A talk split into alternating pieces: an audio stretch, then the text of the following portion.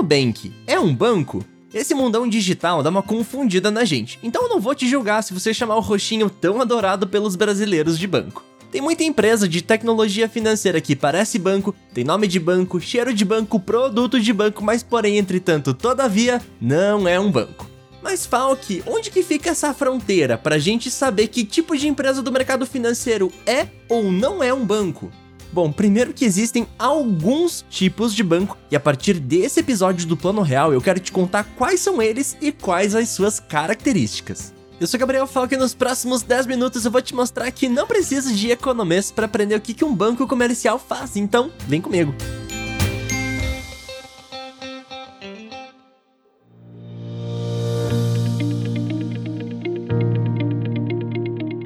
Bem, antes de explicar o que, que é um banco comercial, eu vou justificar o porquê que eu falei que o Nubank não pode ser considerado um banco. O Nubank tem licença para operar no mercado brasileiro como uma instituição de pagamentos, que tem responsabilidades e características um pouco limitadas quando comparamos aos plenos poderes de um banco múltiplo ou comercial. Aguenta firme que na sequência eu vou fazer um episódio exclusivo sobre as IPs, ou seja, as instituições de pagamento.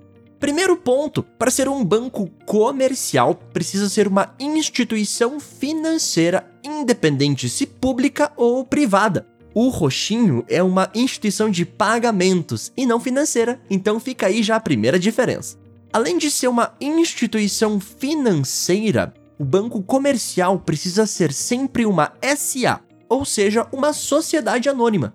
Isso significa que o capital social do banco não pode estar sobre o domínio de uma pessoa específica, mas sim separado em ações que podem ser transacionadas entre os acionistas dessa empresa. Falk, seu mentiroso, caluniador, Peralta. Eu consultei o quadro de sócios do Banco Itaú e lá fala que eles têm um capital social de 69 bilhões com B de reais e uma lista quilométrica de pessoas logo abaixo. Perfeito, você não tá errado não. Essas pessoas são diretores do banco, ou seja, os responsáveis por representar os interesses da empresa e também são os principais interlocutores com o Banco Central e as suas câmaras. O Banco Central não permite que empresas LTDA, ou seja, limitadas, ou até mesmo outras rúbricas se tornem um banco comercial. Ou seja, quer ser um banco comercial, a sua empresa tem que ser uma SA, uma sociedade anônima.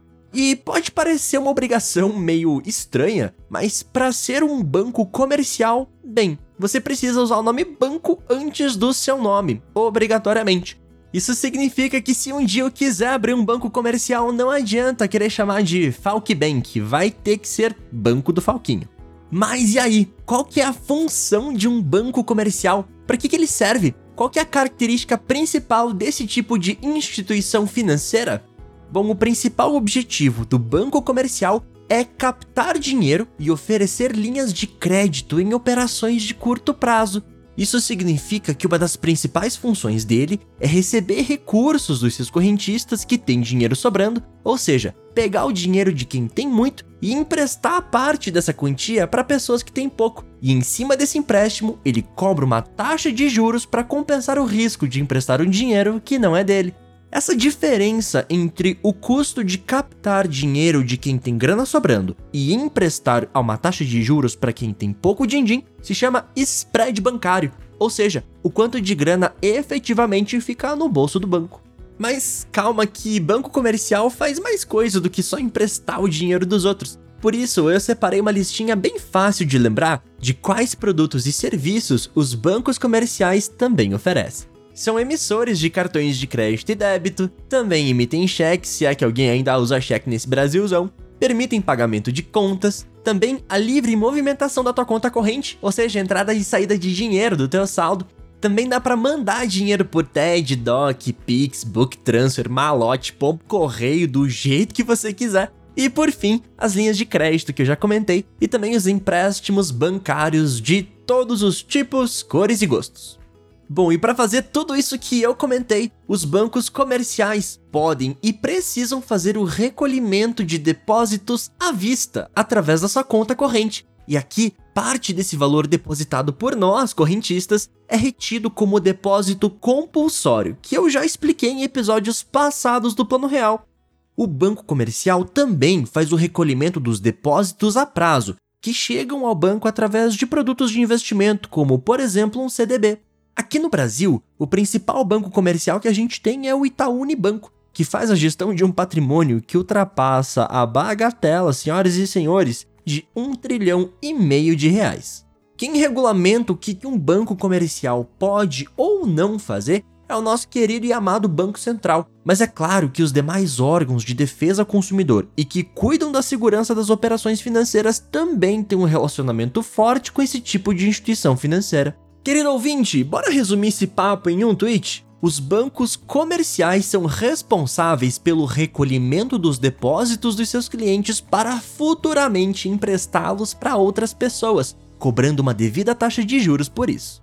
Além dos empréstimos e linhas de crédito, esse tipo de instituição financeira, que tem que ter a palavra banco no teu nome precisa ser uma sociedade anônima, oferta vários tipos de cartões, meios de transferência, meios de pagamento, cheques e assim por diante. A cereja do bolo é que são regulamentados pelo Banco Central do nosso Brasil varonil. Na verdade, se essa é a cereja do bolo, pensa que essa curiosidade que eu vou te contar agora é como se fosse a velhinha de aniversário do nosso bolo, beleza? O capital social para se abrir um banco comercial no Brasil atualmente está na faixa de 17,5 milhões de reais. Isso significa que para eu abrir o banco do Falquinho faltam só. Uh, 17 milhões e meio.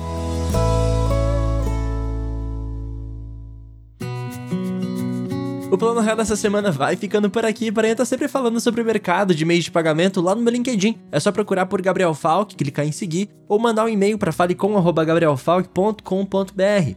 Se você curtiu o episódio, comenta e compartilha, pois ajuda demais a divulgar esse conteúdo que eu produzo com tanto carinho. Eu te encontro no próximo episódio e até a próxima, pessoal.